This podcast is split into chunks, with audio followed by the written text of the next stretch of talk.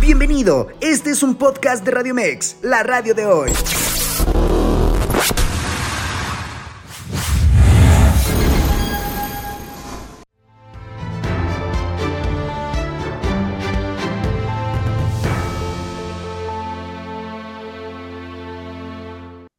¿Cómo está? Muy buenas tardes, bienvenidos a su programa Todos tu voto, esta serie de programas especiales con motivo del próximo proceso electoral del 4 de junio del Estado de México para renovar la gobernatura. Ya estamos en la séptima emisión donde colegas periodistas hablamos semana tras semana de lo que pasa con Alejandra del Moral y Delfina Gómez, quienes buscan la gobernatura del Estado de México. Y vaya que este programa tenemos mucho que contar y mucho que platicar. Quiero saludar a la subdirectora de Monitor Financiero, Alejandra Gudiño. Ale, ¿cómo estás? Muy buena tarde. Carlos, muy buenas tardes, muy buenas tardes a mis compañeros, a a Horacio y a todo el auditorio de Radio Mex y de TV Mex. Muchas gracias. Muchas gracias, mi querida Ale. Aline, mi estimada Aline González, la chica que estaba ausente la semana pasada, andaba en gira artística, pero ya está de regreso. Mi querida Aline, ¿cómo estás? Buena tarde. Ya estamos por acá, Carlos. Pues muy buenas tardes a todos, al panel de compañeros y a todos los que nos ven por medio de tus redes y programas. Muchas gracias, querida Aline. Al maestro de periodismo político, Horacio López. Mi querido Horacio, ¿cómo estás? Buena tarde. Muy bien, gracias. Muy, muy con todas las pilas para poder llevar este, este, estos comentarios hacia ustedes, para que ya estemos a, a nada de la elección y pues bueno, que tengamos más elementos narrativos para poder contrastar mucho que decir del debate. Saludo a todas y todos y por supuesto a nuestro amigo Ricardo de Nainanita que no está con nosotros hoy, pero que anda disfrutando de Europa. Hombre, pues quién fuera como él, anda en Milán, Italia, nada más, nada más anda en Milán. Anda en una cumbre y que qué orgullo da, la verdad, que, que, colegas mexicanos estén representando a nuestro país en temas periodísticos. Está en una cumbre y ya la próxima semana estará con nosotros. Mi estimado Richard, te mandamos un fuerte abrazo. Oigan, pues nos vamos a ir, como ya entendidos, como vamos, porque la verdad, mucho que platicar acerca de este segundo debate. Lo decía Horacio, estamos a 15 días 15 días de que se defina, pues, quién va a ser la próxima gobernadora del Estado de México. Ayer se realizó este segundo debate entre Delfina Gómez Álvarez y Alejandra del Moral Vela. Pues vámonos con el tema. Estuvo mejor, peor que el anterior. Vamos a empezar contigo, Alín González, te parece, con tu comentario respecto a este segundo debate, donde, bueno, cambiaron moderadora. Hubo mucho que decir, inclusive aquí lo platicábamos, hasta temíamos que se llevara a cabo el debate. Sí se realizó. Alín González, tu comentario. ¿Cuál debate? Voy a empezar por eso. ¿Cuál debate? O sea, realmente fue una exposición de todo lo que vemos en sus eventos, en los meetings, o sea, básicamente fue eso. No hubo un debate. El tema de la moderadora, creo que muy bien, porque pues ya sabía que había un problema, pero bueno, también no se trataba de solamente dar la palabra, ¿no? Se volvió muy aburrido, muy parco, acartonado. Eh, la verdad, siento que si para nosotros que estamos un poco más envueltos en el tema fue un tema aburridísimo, no me quiero imaginar para la ciudadanía. Realmente no me quiero imaginar cómo lo percibió la ciudadanía. Eh, sí vimos un par de encuentros, temas morales, de yo sí tengo moralidad de decirlo, yo sí puedo hacerlo, yo sí tengo la capacidad, pero realmente no había un fondo acerca de un debate de las propuestas. Esa fue mi percepción realmente. Este, algo un poco, pues no sé, creo que en redes sociales yo percibí la idea de que la maestra Delfina pues había ganado el debate antes de llegar, ¿no? Porque se acomodaron las circunstancias a como ella quería, a como Morena lo pidió y pues este fue el resultado. A mí en lo particular creo que está muy bien que no se metan en temas personales y que nada más estén tirando, pero tampoco creo que esté bien que estén delimitando temas que sí podemos hablar, que no se puedan hablar, que sí se puedan decir y que no dentro de un debate que es 100% para la ciudadanía, ¿no? Esta fue mi percepción general, no sé cómo lo vieron ustedes. Ah, bueno, vamos arrancándola ahí. Para ti no fue debate, no hubo debate. Alejandra Gudín, te escuchamos con tu comentario respecto a este segundo debate que así lo decimos porque así se nombró por el Instituto Electoral del Estado de México. Ale, te escuchamos. Sí, mira, Carlos, yo eh, lo que pude observar ayer, que estuve viendo, efectivamente coincido con Aline. Más que un debate, fue una exposición de los de las propuestas de las candidatas. Fue una exposición eh, la actuación de la moderadora, o sea, me pareció bien, o sea, en esta vez no hubo ahí un sesgo, una situación de que se viera cargada la moderadora hacia alguna de las candidatas. Me pareció bien en, sí lo que hubo por parte de la moderadora, su, su actuación, cómo lo llevó, muy respetuosa de ambas candidatas y que uno hubiera público creo que también fue un tema que abonó a que no hubiera ahí una situación que se prestara pues a estar eh, eh, desacreditándose, ¿no? Tanto una como la otra o, la gente que, que las acompañó en el primer debate. El asunto aquí es que, bueno, sí, sí, como dice Aline, también coincido con ella, hubo un momento en que, en que sí resultó aburrido estar escuchando nada más este, pues las propuestas de las candidatas que ya varios de nosotros pues las conocemos, por estar al pendiente de lo que van diciendo cada día en sus, este, en sus diferentes eventos de campaña. Entonces sí hubo un momento en que, en que se tornó este, este debate tedioso. Y sí, pues insisto, ¿no? Más que un debate, fue una exposición de las ideas de cada una, pero también ahí nos pudimos dar cuenta de cómo iban las dos, ¿no? Yo noté a Alejandra del Moral, como siempre, ¿no? Muy apropiada de la situación, con una exposición de sus ideas y de sus propuestas muy fluida. Ella, bueno, se nota que está muy, muy preparada para enfrentar ese tipo de situaciones, de, pues de exposiciones ante cámaras, o sea, muy, muy fluida ella, habla muy bonito, la verdad es que habla y dices, ay, qué bonito habla, qué bonito se conduce, qué bonita se veía, ¿no? Con ese color que llevaba de rosa mexicano, muy bien en, en ese aspecto. En el aspecto de la maestra, pues sí vemos que ella la vi, obvio, yo la vi más entera, más, este, más echada para adelante, en cuanto a estar haciendo la exposición de sus ideas, pero sí obviamente se nota una diferencia entre cómo expone Alejandra del Moral y la maestra Delfina. O sea, sí a ella como que siento que todavía le cuesta un poquito más de trabajo ese enfrentar a la cámara, ver hacia la cámara, estar ahí exponiendo.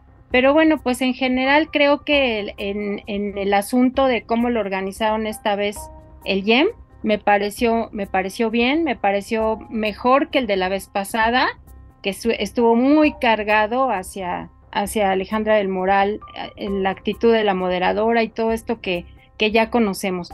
Pero en general creo que sí se tornó un poco aburrido y como decía Lina hace un momento, si a nosotros que estamos muy interesados en estar observando cuáles son las, las propuestas de las candidatas, cómo se, cómo, cómo explican que van a realizar las, las cosas y demás. Y, y, nos pareció en, en, ciertos momentos tedioso y aburrido, pues sí, ya me quiero imaginar para los ciudadanos, para los electores que de alguna manera pudieron haber estado observando, pues lo, lo aburrido que, que debió haber resultado, ¿no? Y hubo algunos momentos, pues sí, efectivamente, de, más que de debate, de ataque, ¿no? De señalamientos, tanto de una como de la otra. Y bueno, pues yo creo que las dos ahí se atacaron y, se defendieron, ¿no? Pero sí creo que, como dice Aline también, bueno, resultó este esquema, como lo que vimos ayer, pues más favorable para la maestra Delfina en todos los aspectos, ¿no? ese sería mi comentario. Algo que no sé si coincidan todos aquí en el panel, el tema de en, más allá si hubo un debate o no, no hubo diagnóstico que creo que la moderadora hubiera ayudado mucho, a abonar mucho en temas tan sensibles como en temas de educación, hablar de la deserción escolar que existe en el Estado de México tras la pandemia del COVID-19, hablar de temas de seguridad, estamos hablando del tema más importante que a los mexiquenses, por supuesto, los atañe, y no hubo estadísticas, o sea, no hubo datos, datos duros para que finalmente dirían los especialistas la carnita para el debate. Horacio, te escucho con tu comentario acerca de ese segundo debate de las candidatas.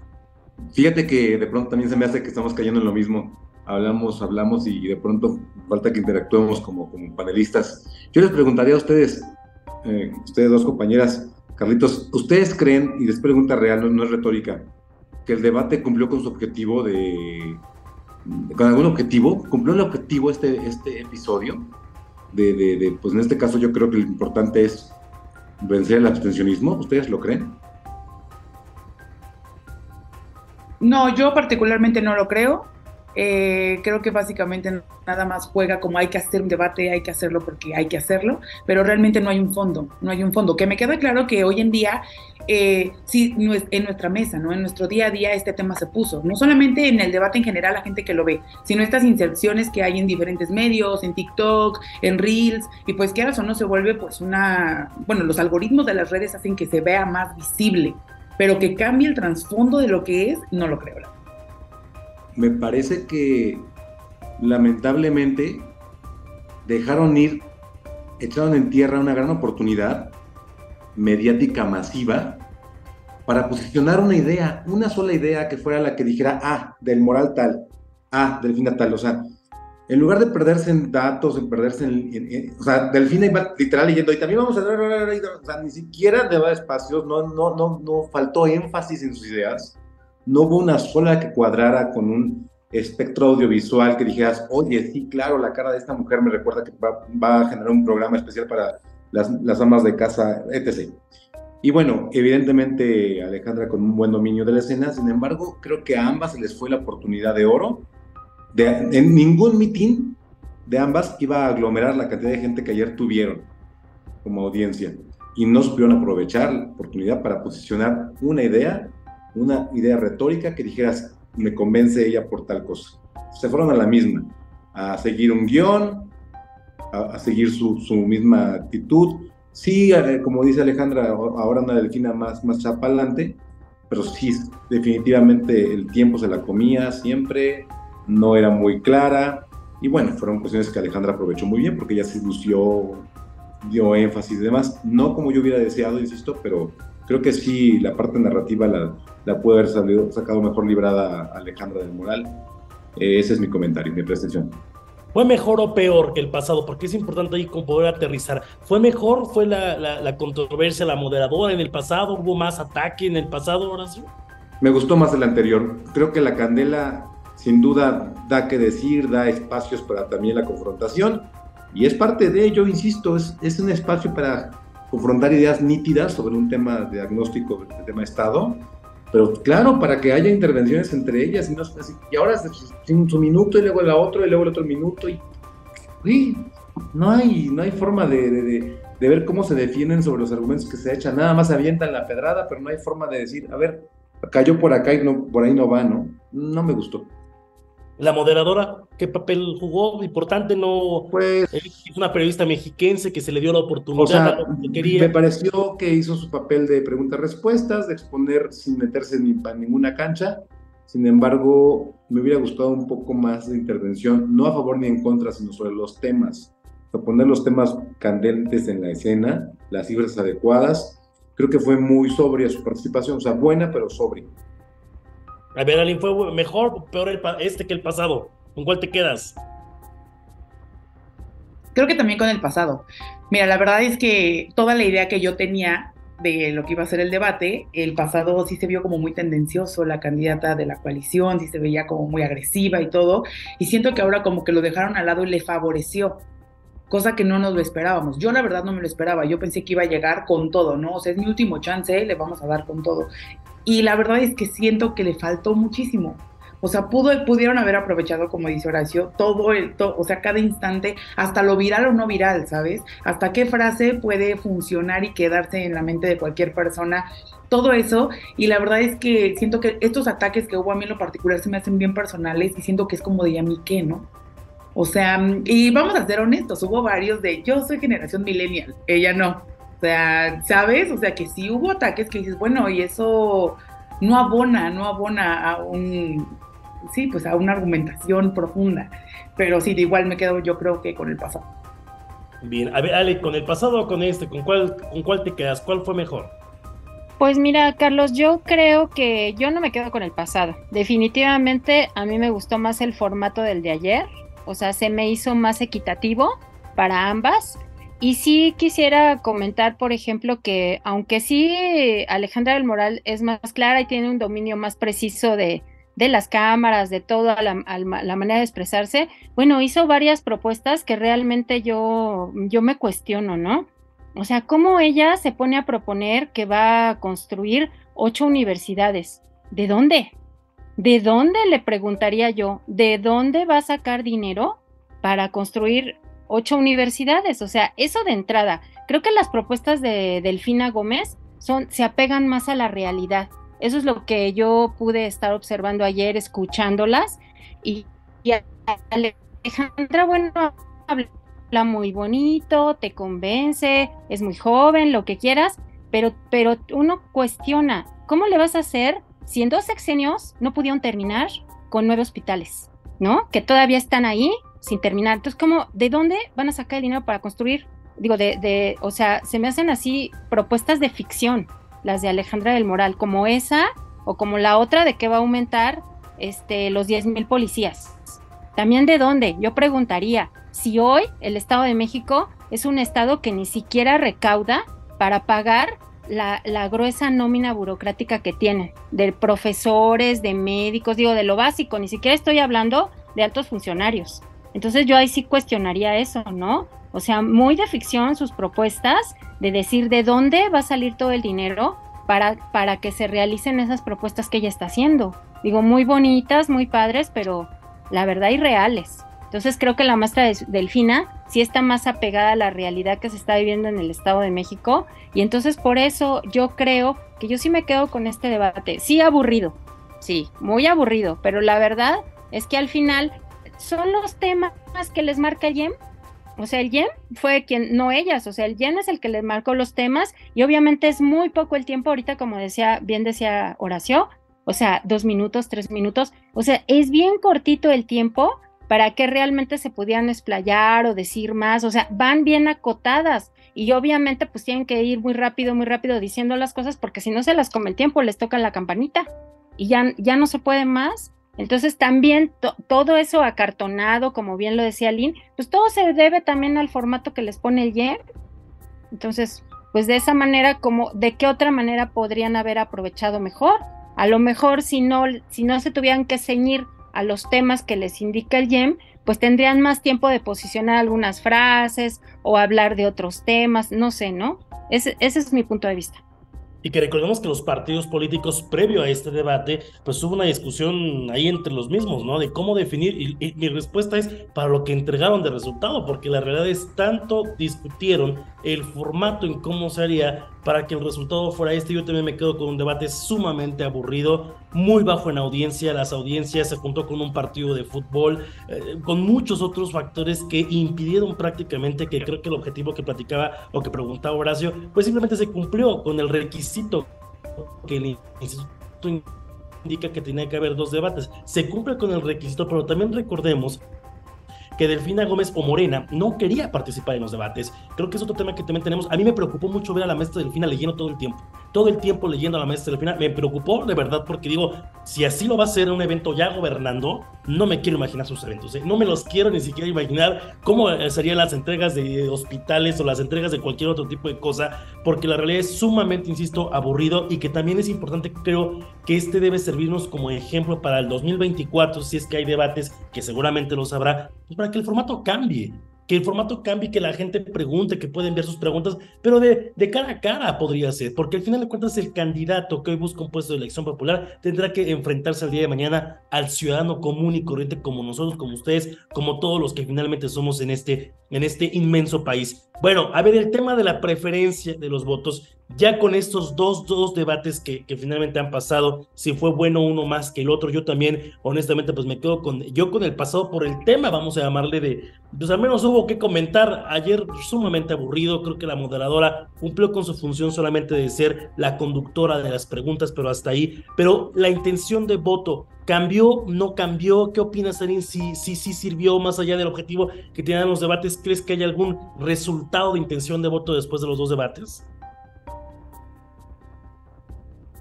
A ver, Aline, Aline, Aline, Aline te, te escucho. Yo no supe a quién. no, fíjate, la verdad es que no, ya lo comenté en mi participación pasada.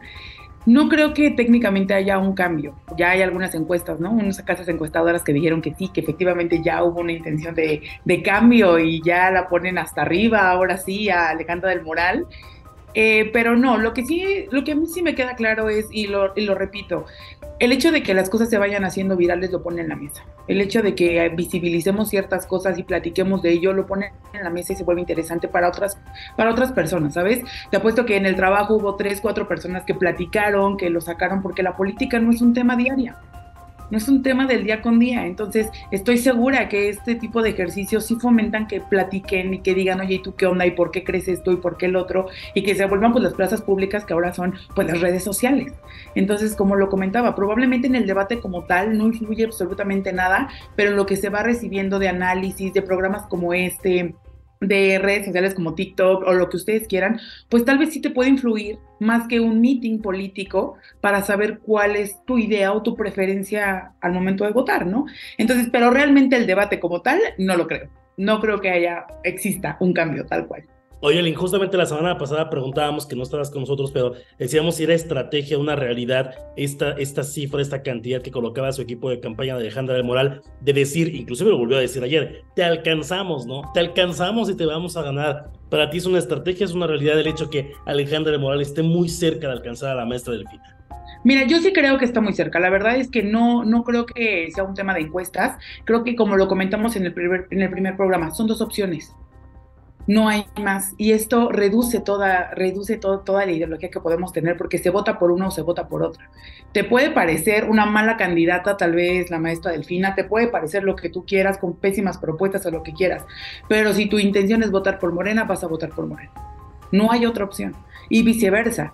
Entonces, sí creo que va, no creo, ¿verdad?, que vaya ahí empates, como, pero sí creo que ha mejorado mucho la campaña de Alejandra. Y también se ve, eh, lanzó una pregunta, ¿no? Al final, al final le lanza una pregunta y le dice, bueno, y si el resultado es diferente, lo van a respetar, a lo que la candidata de Morena no responde si estuvieran tan seguros, pues creo que igual también la respuesta hubiera sido, pero por supuesto, te voy a ganar por 5 mil millones, ¿sabes? Pero no fue así. Entonces, no lo sé. Sí creo que Morena ha aventado varios golpes y esto es una realidad, tanto con notas como información, como todo, que tú como pues, espectador te das cuenta que las cosas igual no están tan bien. Porque han soltado dos, tres cosas que tú dices, mmm, qué raro, ¿no? Hay como dice el dicho, el miedo no anda ahí solito.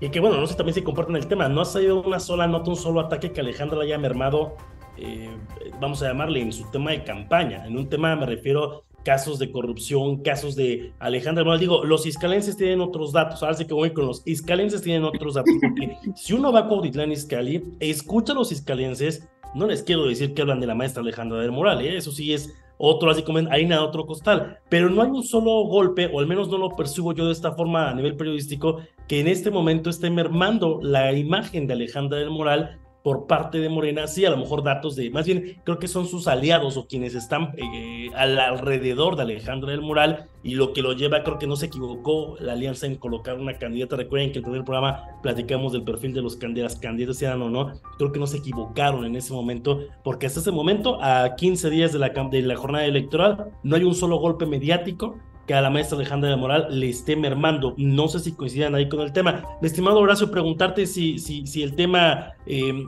y la intención de voto cambió con los debates. Cuéntame tú qué opinas.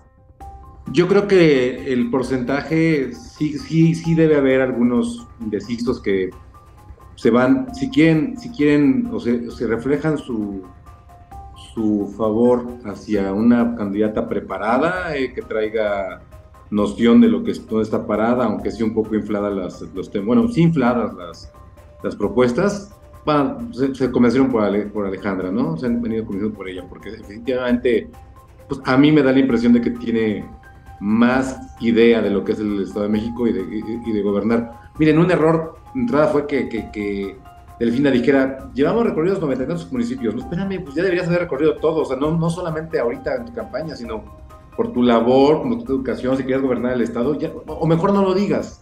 Si no conoces los 125 municipios, mejor no lo digas. Y Alejandra, pues nos queda claro como dirigente del PRI, bla, bla, bla, pues ya las, ha reinventado tantas veces, ¿no? Pero evidentemente, si alguien simplemente ya no quiere más PRI, la opción es Morena, como decía Aline, o sea, o sea, los que ya tienen sus bases, tienen sus bases. Van a votar por lo que ya saben, por cada quien, por los que quieran. Pero los que estamos, porque me incluyo, indecisos, si el factor va a ser ese, lo que debo decir, o sea, si ya no quiero más, eh, más PRI, va a ser Morena. Y si yo quiero una candidata que me parezca que puede tener las alturas que necesita el Estado de México, pues yo, yo creo que van a irse por, por, por Alejandra, porque definitivamente la maestra, pues ahí me pareció más bien como la tía buena onda, ¿no? Y, y, Alejandra es como la sobrina perrucha que es la cena de navideña, y entonces la prima perrucha que habla ya muy acá y que es así citadina, y la otra es la tía, pues que van a ir a, que prepara el, pozole y prepara el, el té y el, y el, demás para la cena navideña. O sea, no se me hace todavía, pese a todo, a sus cargos anteriores, no se me hace aún con esa fortaleza que yo quisiera ver en una mujer que pretende gobernar. O sea, no estoy diciendo con eso nada sobre mi voto, ¿eh? solamente que mi visión es siento que le falta a Inco carácter, ¿no? Le falta mucho carácter. Oye, ahora, ¿se consideras que ha habido un golpe de Morena certero a Alejandro de Moral? no, no, yo, creo, yo creo que no. Han, todo se va por el tema de corrupción, ¿no? Es más, es, más que nada atacarle el emblema o los emblemas que la abanderan más que a ella. No sé si estés preparando o esperando algo para la última semana, pero eh, este, de momento le, le, ha ido muy tranquilo a Alejandro, no le han sacado ningún trapito al sol así complicado. Hay una que otra nota por ahí medio pederilla, pero nada que realmente se viralice y que le dé contundencia. Muy bien. Ale Gudiño, tu comentario, eh, ¿cambiaría la intención de voto a esos debates? ¿Consideras que sí, que no? Mm, mira, eh, Carlos, yo creo que no, precisamente por lo que platicábamos al principio, ¿no? Que no fue tanto como un debate, ¿no? Sino más bien como una exposición de las candidatas, de sus ideas, de sus propuestas de campaña. Yo creo que no va a mover mucho. Yo veía también en los medios que están hablando que el debate, hasta el Universal, ¿no? Sacó una nota sobre eso de que el debate lo ganó la maestra Delfina. Entonces yo ahí digo, bueno, no sé bien cuáles sean sus intenciones o cómo vaya ahí la, la situación mediática, pero yo creo que no, yo creo que el cambio, el cambio de, de la intención de los electores al ver los debates, pues no, no, no creo realmente que modifique mucho la preferencia electoral que ya hay hasta el día de hoy. Vamos a ver qué pasa durante la próxima semana, ¿no? Que ya son los últimos días en que ellas van a seguir visitando los diferentes municipios, realizando su campaña, exponiendo sus propuestas. Entonces creo que es, ya, ya las dos tienen muy definido lo que, como decía bien Horacio, ¿no? Sus bases, sus bases de, preferencia electoral, sus votos duros, ya están ahí, eso no va a cambiar. Y bueno, este, yo creo que el asunto es aquí dirigirse a, la gente que está indecisa, a la gente que todavía no ha elegido por quién va a votar ese día, ver quién realmente en los próximos días puede convencerla que estén informados sobre lo que está proponiendo cada, cada una de ellas y ver qué es lo que más podría convenirles en determinada situación y también dependiendo de pues cada sector de la población, porque digo, no es lo mismo el sector de jóvenes que a lo mejor se pueden inclinar más por la maestra Alejandra del Moral, como otro sector, a lo mejor el de las amas de casa, que a lo mejor pueden estar también efectivamente más inclinadas por, por votar por la maestra Delfina. Entonces yo creo que hay que esperar, ir viendo cómo va transcurriendo la próxima semana y qué es lo que va a determinar al final el electorado, ¿no? Por quién de, de las dos va a decidirse, pero no, no creo que estos ejercicios que ha organizado el IEM pues definan realmente cuál va a ser la intención del voto para pues el gran día, ¿no? El día de la elección. ¿Consideras, Ale, que ha habido un golpe también de Morena hacia Alejandra Moral que hoy merme la parte de la imagen de la candidata? Eh, yo creo que tanto eh, un golpe de Morena certero para eh, mermar la imagen de Alejandra del Moral no lo ha habido. Yo creo que más bien ellos han centrado o apostado todo su golpeteo, si lo podemos llamar así, o Mm, su exhibición en cuanto a esas guerras sucias de las que se acusan ambas en lo que son los partidos políticos que integran las coaliciones. Ahí creo que es donde se han más bien centrado tanto la gente de Morena como la gente del PRI a estar señalando, ¿no? las diferentes situaciones de corrupción o desvío de recursos en los que se han visto involucrados, en los que ha habido cierto, ciertos señalamientos hacia un lado o hacia otro. Por ejemplo, ayer me llamó mucho la atención casi al final del debate cuando la maestra Delfina saca su este saca su la boleta, ¿no? Dice, "Esta es la boleta." Y entonces señala a cada uno de los partidos que están integrando la coalición que conforma la, la maestra Alejandra del Moral y dice no votar por este y señala el PAN por corrupto y este menos porque es más corrupto y este recontra archicorrupto, casi casi dice del PRI, ¿no? Entonces digo, eso me llamó a mí mucho la atención y creo que más bien han centrado sus ataques en lo que son los partidos políticos, en las historias de cada uno de ellos y obviamente en el desgaste, porque sí puede haber eso que habíamos platicado en el panel pasado, ¿no? De el poder, el gobernar gasta, gasta, o sea, va gastando al partido lo va desacreditando por las diferentes situaciones que tienen que enfrentar cada día. Y bueno, no son menores los problemas que se viven en el Estado de México.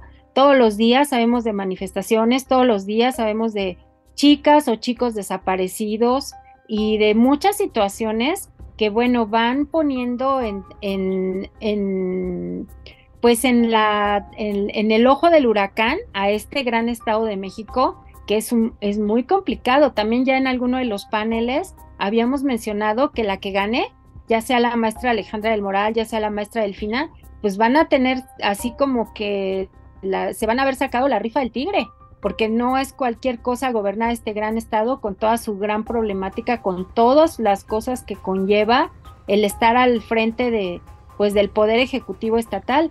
Entonces yo yo más bien creo eso, Carlos, ¿no? Que que no han hecho mella en la maestra en cuanto a, en la maestra Alejandra en cuanto a su imagen, pero sí han atacado el lado de pues 100 años, ¿no? Como lo ha venido mencionando la candidata de Morena, 100 años del PRI, 100 años del grupo Atlacomulco y 100 años de gobernar entre familia, ¿no?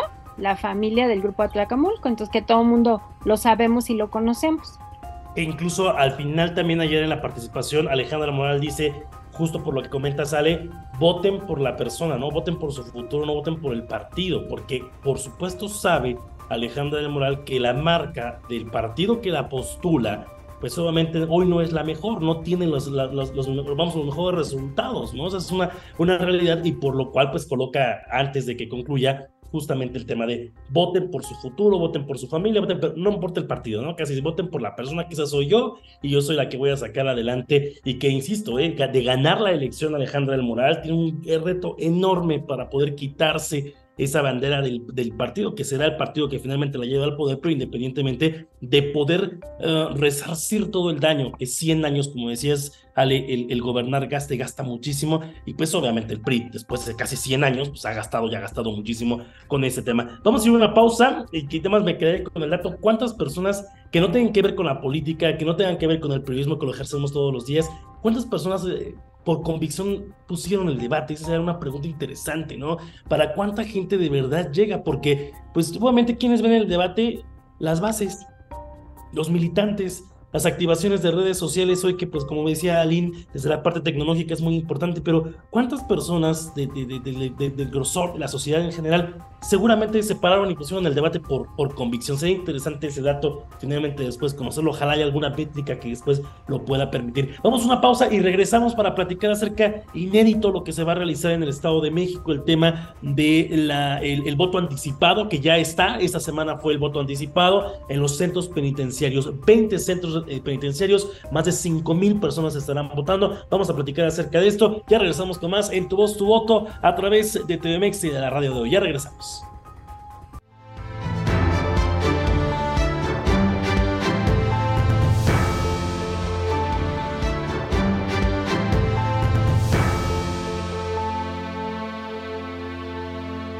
Continuamos con más en este programa Tu Voz, Tu Voto, Elecciones Estado de México 2023. Recuerde que el 4 de junio tiene una cita con las urnas, con la decisión que usted tome por quien vote. Es la mejor decisión para usted. A usted ya lo convencieron, hay que dar ese voto, ese voto de confianza. Preguntarles por primera vez en el Estado de México y el caso de Coahuila son las primeras dos entidades en las cuales se hace el voto anticipado. ¿A qué se refiere? Que los centros penitenciarios, algunos, y que es importante comentarlo, tienen ciertas características. No tienen que haber sufrido ya una sentencia, las personas que están en este proceso de cumplirla, y también las personas con discapacidad, quienes tramitaron su INE a domicilio durante el 2018 y 2019, podrán hoy o están haciendo ya este ejercicio de votación. Son 20 centros penitenciarios en el Estado de México que podrán votar. Recordemos, ya platicamos ayer, son 22 centros me corregirá y si no el buen Horacio, de los centros penitenciarios que hay en el Estado de México. Más de 5 mil votos ya se, se, tomaron, ya fueron a los, a los centros penitenciarios esta semana. Pues es inédito este ejercicio, ¿no? A ver, Horacio, te escucho que, que, te tienes un poco más del conocimiento de este tema de los centros y, que por primera vez están teniendo esta oportunidad de votar. Yo creo que, que la labor de reinserción social eh, que traen o que deberían eh, enmarcar las diferentes dinámicas de los, de los penales Sí, sí hace muy posible y muy válido que, todos los que no tienen todavía sentencia eh, puedan e, expresar su, preferencia. ¿Por qué? Porque eso nos hace una, sociedad más civilizada. En ese sentido creo que, podemos, si tampoco la basura es como en la casa, de que huele feo y sácala, ¿no?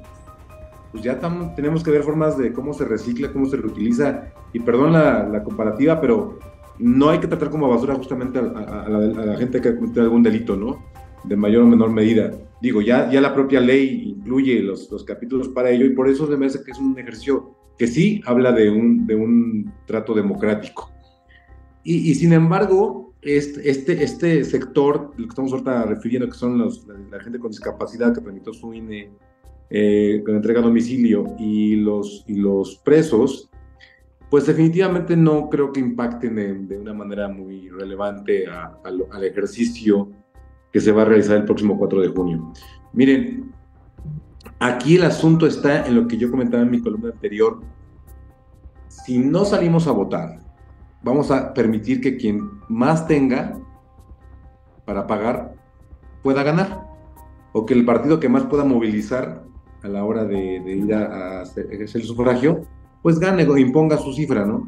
Aquí es bien importante que la gente que esté en medio de ese sector de la apatía o de la indiferencia, pues sí tome partido, ¿no? Difícil, cierto, pero que tenemos que tomar partido para que podamos hacer realidad que una mayoría impregne su, su, deseo en, en, las urnas y por ende salga una ganadora legítima. Eso es lo relevante de esto. Digo, por supuesto que me parece democrático, muy democrático que se incluya más variantes para que la gente pueda participar, el extranjero, los capacitados y otros tantos más. Ojalá se vayan ampliando estas gamas se vayan actualizando en torno a lo que ahora vemos como un mundo más diverso y global. Pero sin duda lo importante aquí es despertar la conciencia de aquellos que no están queriendo ir a votar por desidia, por apatía. Ese, ese, es el reto. Este reto que tenemos como periodistas, como servidores públicos, como padres de familia, como docentes, como amigos. Porque caray, no se está disputando cualquier cosa, es el rumbo que se le va a dar al Estado de México ¿Y qué tal va a estar en comparsa con el resto del país? ¿Y va a ser moneda también? ¿O va a ser divergente y va a ser un estado de oposición? El cual sería muy bueno también, porque bueno, debo decirlo y ya con eso concluyo mi intervención. Me preocupa mucho lo que está pasando a nivel federal con el tema de los decretos y contradecretos del presidente de la República. Sea, no podemos echar en tierra, o sea, ese, ese, autoritarismo y esa manera tan baja de manejar la, la determinación de la Suprema Corte de Justicia de suprimir a los otros poderes, es de cuidado. No soy para nada anti, antipejista, ¿eh? Quiero, no crean que mi postura aquí es hablar, no, no, no, pero la verdad es que a, cualquiera tenía que preocuparnos. Ah, bueno, mando un decreto, la Suprema Corte de Justicia lo desecha porque no me parece que tiene los atributos legales. Ah, pues hago un contradecreto y lo, y, lo, emito en el Diario Oficial de la Federación, pero aquí mis chichones truenan. Oigan, eso no. Aquí en China no, no es democrático, no es plural, no es incluyente y está echando a la basura los otros poderes. Aguas con eso.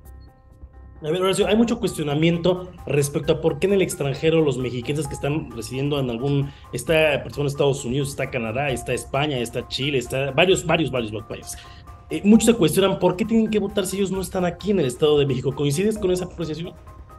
Sí coincido porque evidentemente no están, este, ellos, ellos no van a pagar las consecuencias de su decisión.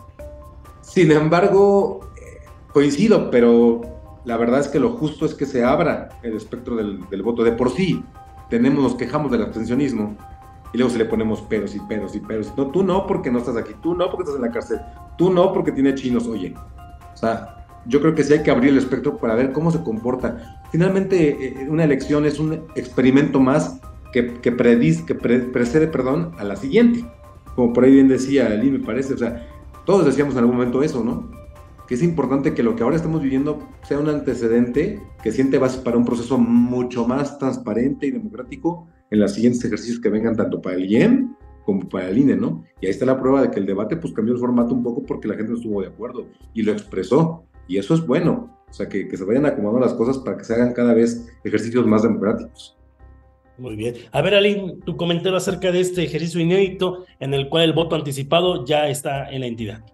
Mira, antes de entrar a lo del voto anticipado, de lo que acababan de comentar acerca del extranjero, de las personas que no se encuentran en, pues en las ciudades, ¿no? Donde puedan votar o así, si está bien o está mal, creo que se habla desde una, eh, desde un privilegio. No sabemos muchas cuáles son las razones por qué las, las, las personas se van.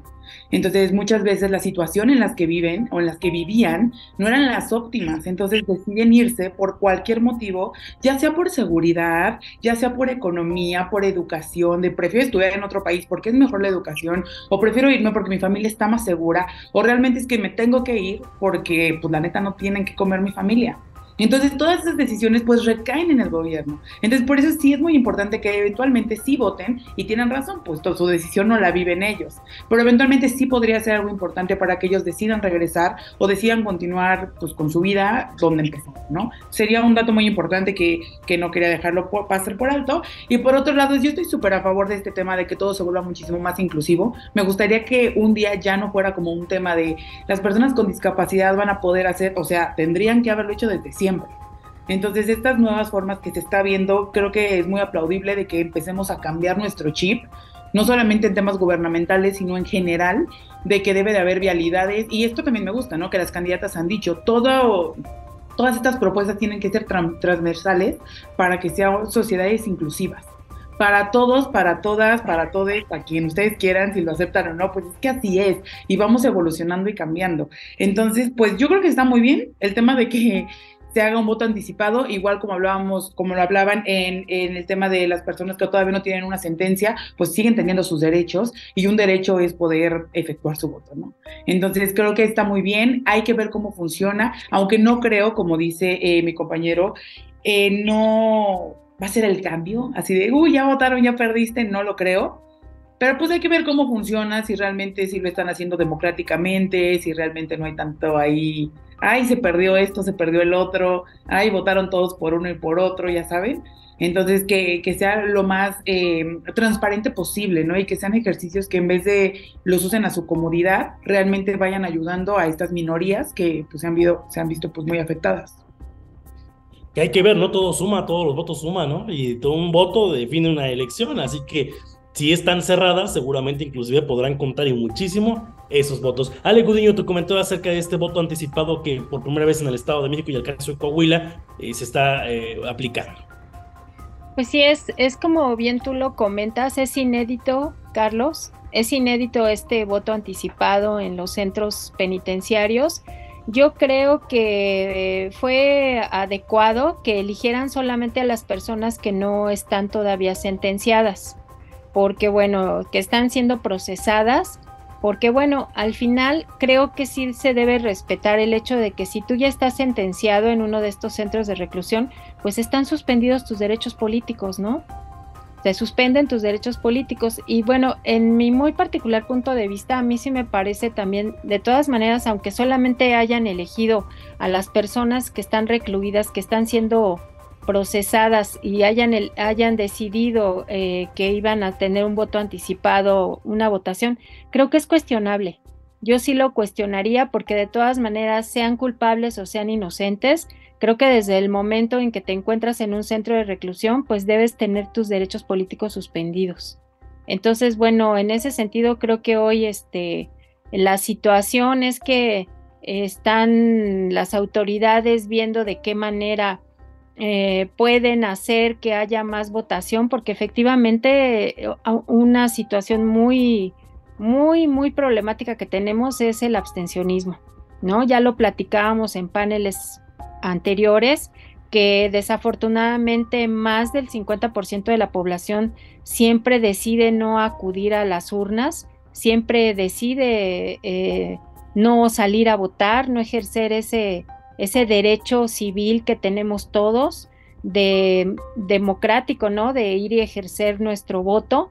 Entonces, lamentablemente, eh, eso, eso, es lo que está ocurriendo en nuestro país, que no hay mucho interés por votar. Y entonces, bueno, pues las autoridades hoy están viendo de dónde y cómo hacen para que haya más votos, para que haya más personas que puedan ejercer este derecho democrático y bueno, yo creo que por eso están volteando la mirada a los centros penitenciarios como en esta ocasión lo hicieron y también a que voten las personas que viven en el extranjero.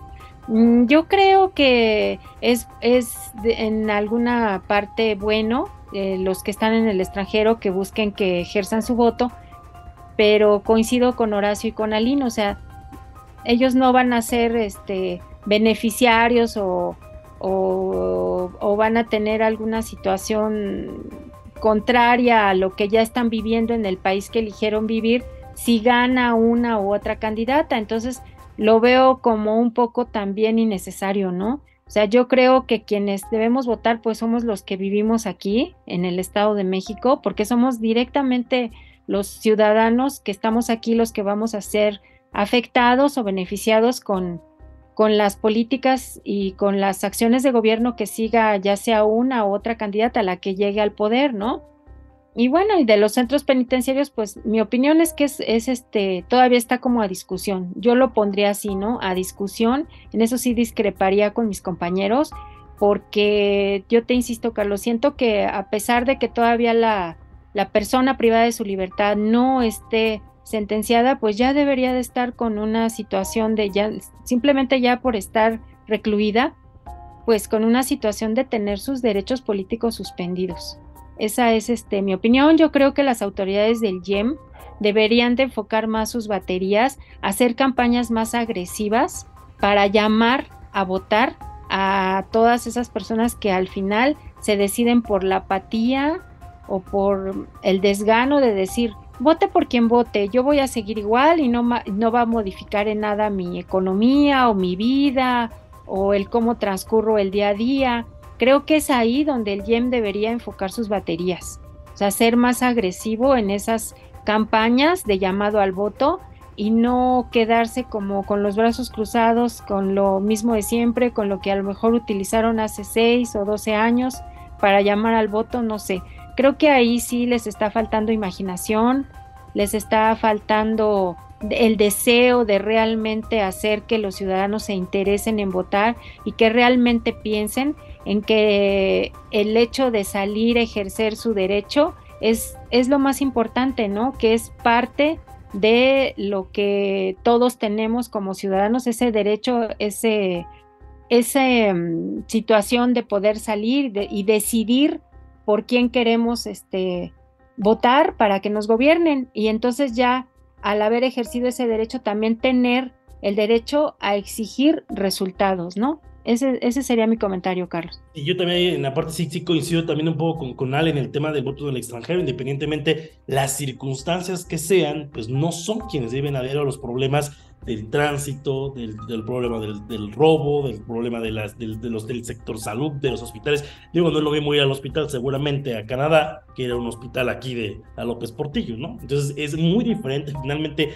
el proceso y el tema justamente que es un inédito porque por primera vez se hace en la historia de los procesos electorales, es un ejercicio que está haciendo, vamos, como ensayo para lo que será el 2024, para buscar la forma, hay que ver qué resultados da, ha habido o existe toda esta semana que se hizo este voto anticipado ya en los centros penitenciarios, hay, eh, eh, que lo está prácticamente coordinando la vocalía del INE en el Estado de México, eh, sí hay un proceso pues mucho muy ordenado.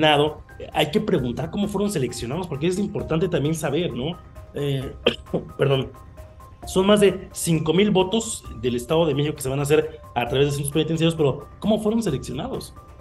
Que esa es la pregunta del millón, ¿no? O sea, ¿cómo fueron seleccionados? Porque también habrá, pues dirán, gato encerrado. Habrá gato encerrado al saber pues a, fin de quién estaban en estos centros penitenciarios. Insisto, es un ejercicio que está ahí como ensayo, pero que viene a bote, a bote pronto, como bien dice Ale, pues por algo están en este proceso, ¿no? Y eso tendría que ser pues también parte de un debate, literal, porque si se, si se quitan o no los derechos en el momento, por la circunstancia que sea, que también da otro argumento. ¿Cuántas personas están en la cárcel que son inocentes, ¿no? Y duran años. Y entonces ahí viene otro debate respecto a justamente la ley o, o en este caso la justicia en México. Recordemos que es muy tardía, es muy lenta y hay mucho, mucho que deber en temas de justicia. Ahí tuvimos un problema con mi compañero Horacio que me está reportando que, que lo sacó del Zoom. Esperemos que en un momento a otro se conecte. Mi compañero tiene fallas ahí de conexión, anda allá por, el, por, por Ixtlahuaca en el Estado de México. Entonces, seguramente la complejidad de este, de este Estado de México. Vamos con el tema, si les parece, de educación. Ya lo adelantaba alguien y la maestra Alejandra del Moral promete ocho universidades, lo que ningún gobernador, no sé si ustedes me dejarán mentir o no,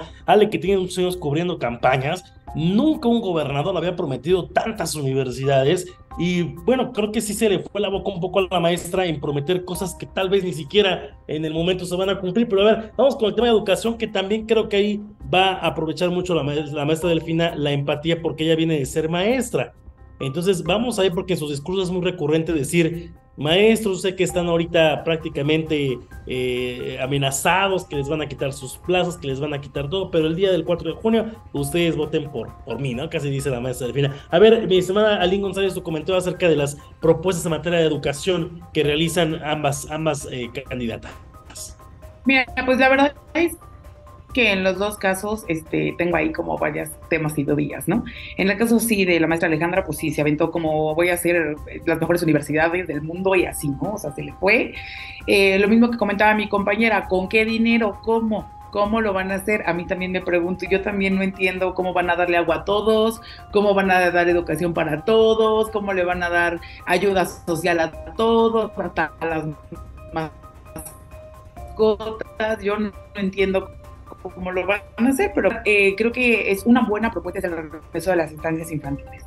La verdad es que ella lo ha tocado bastante y también con la escuela de tiempo completo, porque aunque evidentemente nosotros sabemos de que había muchos temas ahí de corrupción dentro de estas estancias, pues sí pasaron a afectar a muchas personas a muchas mujeres, más que personas, a mujeres que como sabemos en el Estado de México, en México en general, son las encargadas de trabajar y educar y mantener y hacer todo por la familia. Entonces, sí creo que es una buena propuesta. A lo que yo he escuchado es, hay personas que me dicen y me han dicho tal cual, yo votaré por Alejandra del Moral porque van a regresar las estantes infantiles. Entonces es una buena propuesta, ¿no? Pero tampoco creo que si no le estipulan a una, o sea, si no nos dicen claramente cómo va a funcionar, claramente cómo se va a hacer, pues se va a prestar a un rovedero otra vez y no tendría caso, no funcionan los programas que no los plantean bien y que solo los usan como caja chica para estar sacando recursos. Bueno, y por otro lado, la maestra eh, Delfina hizo ahí una, eh, bueno, tomó de su tiempo para hablar acerca de la Universidad de Benito Juárez en Naucalpan que bueno, pues esta universidad no se pudo hacer también por un, mal desempeño que tuvo ahí una alcaldesa y que tuvo que haber terminado ahí bueno, la unión, ¿no? Que se podía de pesos, que tenía que meterse de recurso, recurso propio, y pues la alcaldesa no tuvo ni, ni cómo participante de, de, Morena, ¿no? Ahí ya hubo hasta diputados que también dijeron, oye, tiene que salir, se les está donando terreno, se les está donando todo, se les está apoyando y aún así no salen estas universidades. Eh, evidentemente la alcaldesa actual pues ya dijo, sabes que a mí no me interesa, tenemos demasiadas deudas como para poderle darle continuidad. Qué padre que la maestra Delfina diga, oye, pues sí, la vamos a terminar, vamos a hacer una conexión, va a continuar, está padre, sé que va a... No estoy muy segura, pero creo que eran 65 mil estudiantes los que iban a entrar ahí, también ya había unos que ya habían hasta pagado inscripciones en esta fusión de, de universidades, quiero recalcar. Eh, y pues igual pienso, si no lo pudieron hacer ya con todo el presupuesto, fueron fallas de una persona dentro del mismo partido o de varias personas dentro del partido, pues son propuestas que dices, no has podido centrarte y consolidarlas. No voy a culpar a la maestra Delfina porque evidentemente no es su culpa, pero tampoco podemos decir que ha hecho mucho en estas oportunidades que se les han dado, ¿no?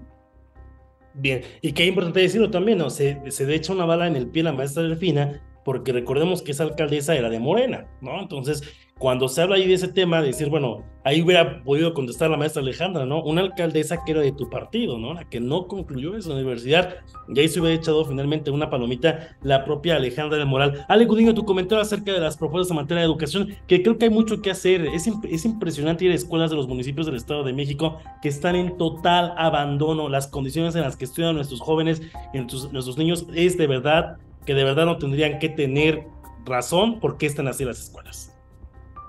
Sí, mira, Carlos, yo creo que estas propuestas en materia de, educación que hace tanto una candidata como la otra, pues sí son, te quedas pensando porque dices, ¿de dónde van a salir tantos recursos para que puedan eh, llevarlas a, a, buen puerto, ¿no?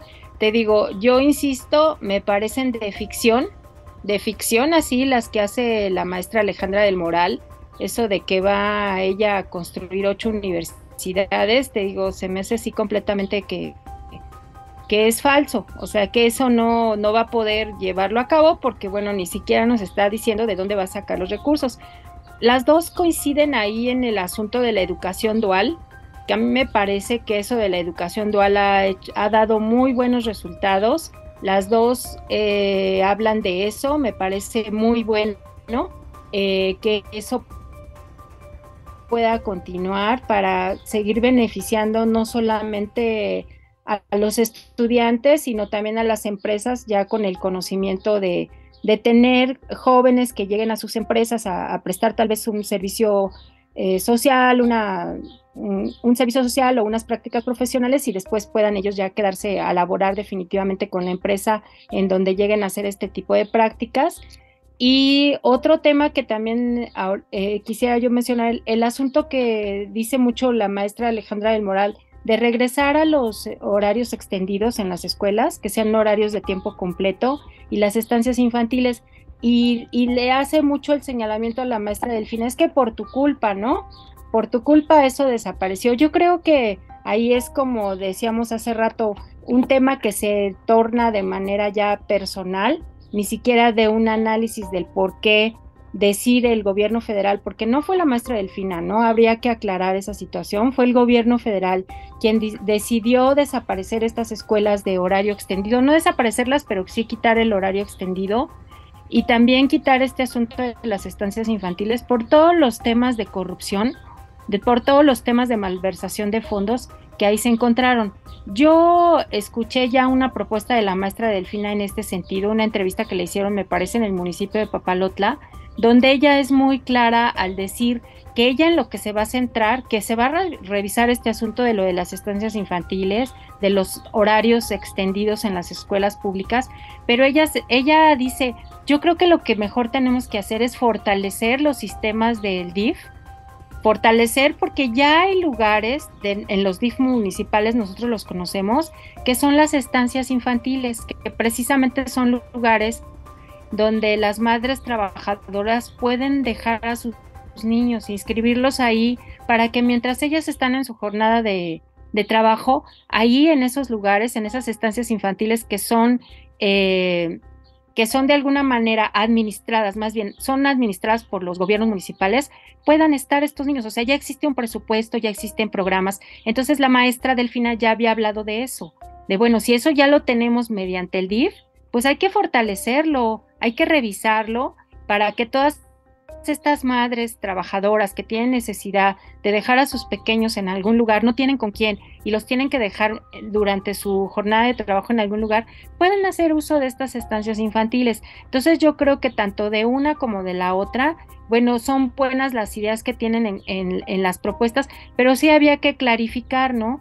Que ya hay este, estancias infantiles que pueden ser ocupadas por estas madres trabajadoras y en el otro aspecto, en el aspecto que tú mencionabas de los maestros, pues que eh, hay una afinidad ahí muy grande de la maestra Delfina hacia este sector, porque bueno, pues ella viene de una escuela primaria en su natal Texcoco, donde bueno, tiene, dejó muchas amistades, la conoce mucha gente, muchos de sus alumnos que ahora ya seguramente son adultos, y bueno, ella ahí tiene como una situación de una vinculación yo creo que más estrecha hacia el sector de, del magisterio. Y bueno, está hablando de la basificación, ¿no? De que se les van a, van a basificar a los maestros. De lo del lado de la, de la maestra Alejandra del Moral, lo que me gustó es, ella habló de quitarles estas cargas administrativas a los maestros, que muchos de ellos también se han quejado, directores de escuelas, de que a veces no, pueden llevar a cabo su programas de estudio eh, como tal y atender mejor a sus alumnos. ¿Por qué? Porque tienen toda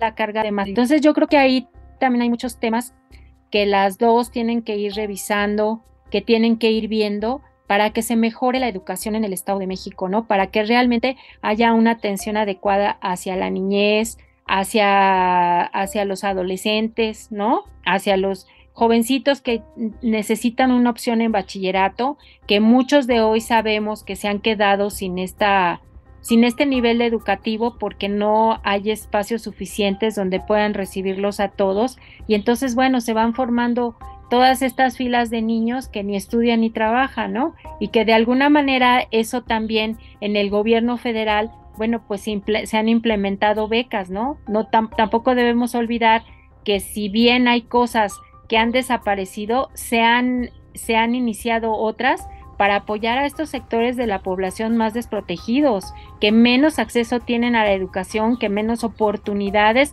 de continuar sus estudios tienen. Y creo que el reto para ambas, ya sea una o la otra que gane la elección, va a ser el cómo van a evitar la deserción escolar que lamentablemente ayer sí mencionaba la moderadora Ginarelli algunas cifras de deserción escolar en el Estado de México que son verdaderamente muy, muy lamentables, muy tristes, porque ya no estamos viendo nada más deserción a nivel medio superior, ¿no? Sino lo estamos viendo ya, ahora creo que lo marcó más la pandemia, la pasada pandemia que vivimos por el COVID-19, creo que marcó más lamentablemente las, las brechas de deserción escolar desde, desde niños de primaria y secundaria, que ya no la terminan, que la dejan trunca por la falta de recursos económicos de sus padres para continuar apoyándolos en lo que es un estudio básico, ¿no?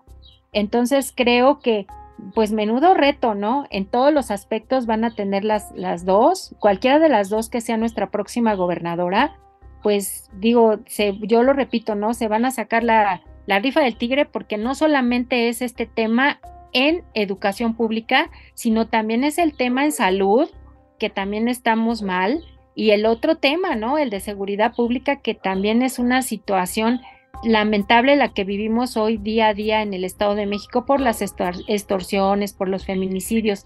Y bueno, pues entonces yo lo, lo que más desearía es que los ciudadanos salgan a votar, que realmente ejerzan su voto, que ese más de 50% de ciudadanos que no lo hace y no lo hizo todavía seis años, hace seis años, pues esta vez sí lo haga y salgan a votar y de verdad no se quede ahí vacías las urnas, eh, que, que, no se registren tantos niveles de abstencionismo y que, con, y que con base en que un gobierno sea legítimo, basado en todos los votos que recibe, ya sea una otra candidata y la que sea que gane, bueno, que verdaderamente ellas tengan la imaginación, el profesionalismo, la capacidad, como mucho, como mucho lo ha mencionado la maestra Alejandra del Moral, para gobernarnos y para gobernarnos a todos de la mejor manera y sin distingos, sin colores, ¿no? Que sea parejo, porque todos somos ciudadanos y lo que lo único que estamos pidiendo todos es un, un mejor gobierno y soluciones para este gran estado de México que como tú bien lo has dicho,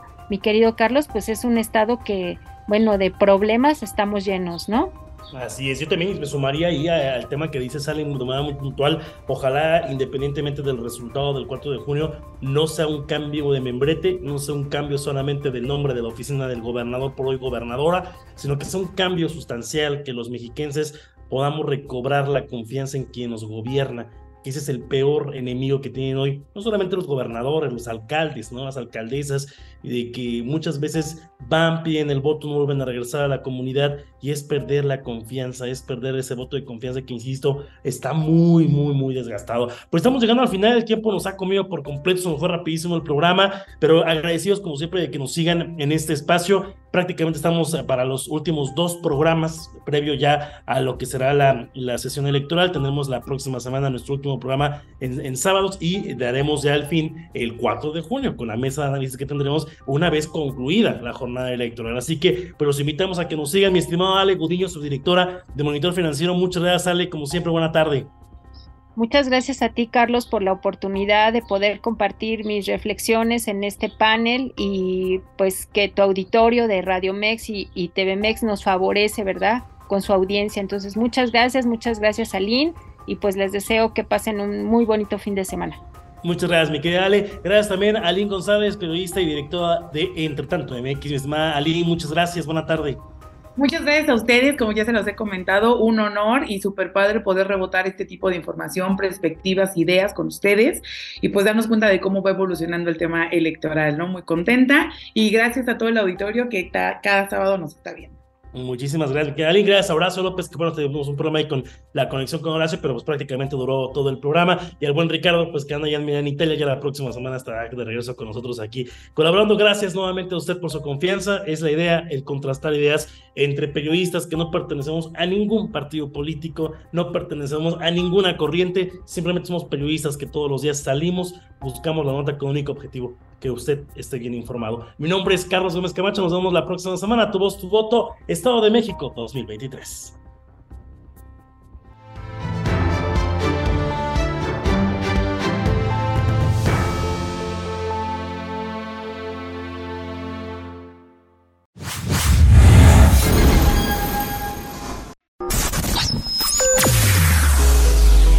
Escúchanos las 24 horas del día, los 365 días del año por www.radiomex.com.mx. Gracias por acompañarnos. Esto fue un podcast de Radio Mex, la radio de hoy.